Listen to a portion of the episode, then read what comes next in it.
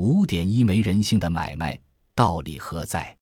疾病和贪婪创造出四处离散的非洲人，美国系移民所创造。我们每个人所受的教育都说，移民的奋斗和巧思在荒野的美国大地上打造出文明，但少有人停下来思考那些早期移民来自何处。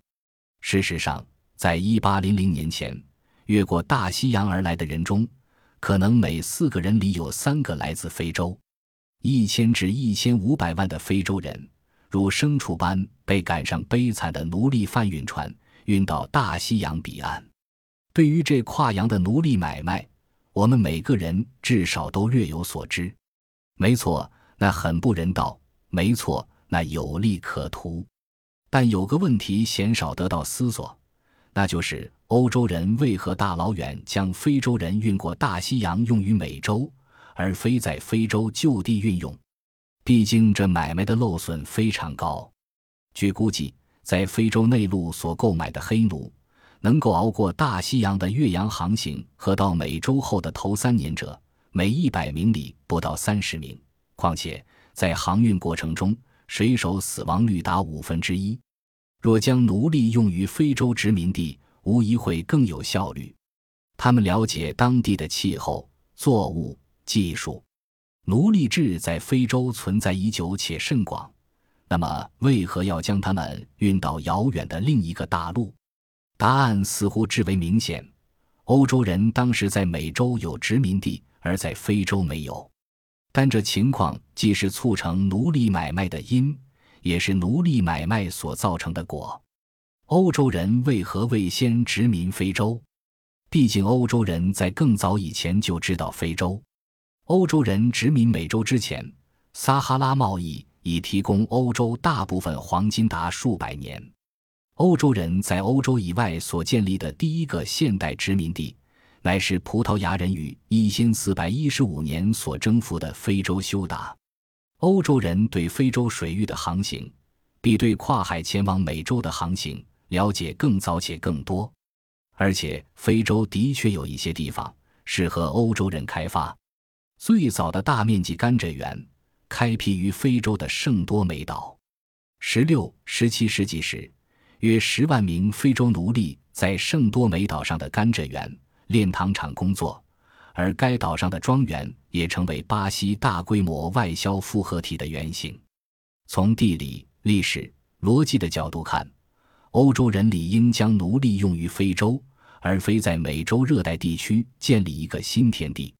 但魁诸历史，欧洲人直到1880年废除奴隶买卖后，才开始在非洲大规模运用奴隶。为何如此？原因有一部分在于非洲人有大国家和先进武器可依恃，以对抗帝国主义入侵。非洲军人除了通过贸易取得火器，还早就拥有了马、轮子、铁，因而，在技术水平上和欧洲人几乎不相上下。欧洲人虽靠火炮而略占上风，但诚如康拉德在《黑暗之心》里所清楚点出的，火炮只能打进内陆一丁点距离。但这答案仍不足以令人完全信服。遭欧洲人征服的阿兹特克人。印加人建立了比同时代欧洲人更大的国家和军队，但他们臣服于西班牙人、葡萄牙人的剑和滑膛枪之下，却快得多。有可能是价值观的问题。由于与非洲人通商已久，欧洲人可以通过贸易从非洲人那儿得到所要的东西。相对的，美洲印第安人在价值观上与欧洲人共通之处不多。因而对许多交易不感兴趣，这主张不无道理。欧洲人通过在非洲的贸易取得想要的主要货物，但欧洲人未能使非洲开放通商。西非社会当时仍未货币化，且要到十九世纪末期才接受欧洲货物。非洲人对大部分欧洲货物不感兴趣，这点其实和美洲印第安人相差无几。那么答案到底是什么？为何要将一千多万非洲人运到大西洋彼岸？主要理由是疾病。美洲印第安人未接触过流行病，对流行病没有免疫力。西班牙人将天花、麻疹一带过去，印第安军队和帝国就土崩瓦解。许多地方遭征服后，只数十年就有九成印第安人死亡。加勒比海地区的原住民五十年内几乎死光。美洲境内没有本土流行病，因此西班牙人的存活率高上许多。但存活不代表一帆风顺。西班牙人和后来的北欧人不想做粗活，于是运来非洲人代劳。欧非两地贸易活跃。非洲人接触欧洲疾病已有长久历史，因而相对来讲，他们对天花较能免疫。在这同时，疾病也保护了非洲，使其免遭欧洲人殖民。非洲人对天花、麻疹已有某些程度的免疫历史，疟疾、黄热病和其他非洲本土疾病却会要欧洲人的命，因此。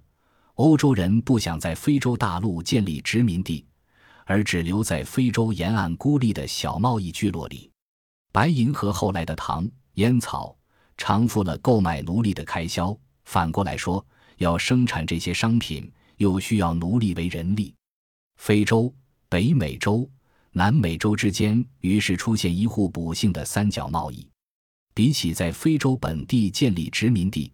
将往往是被其他非洲人诱捕而来的非洲奴隶运到美洲，变得更有利可图，且更为安全而容易。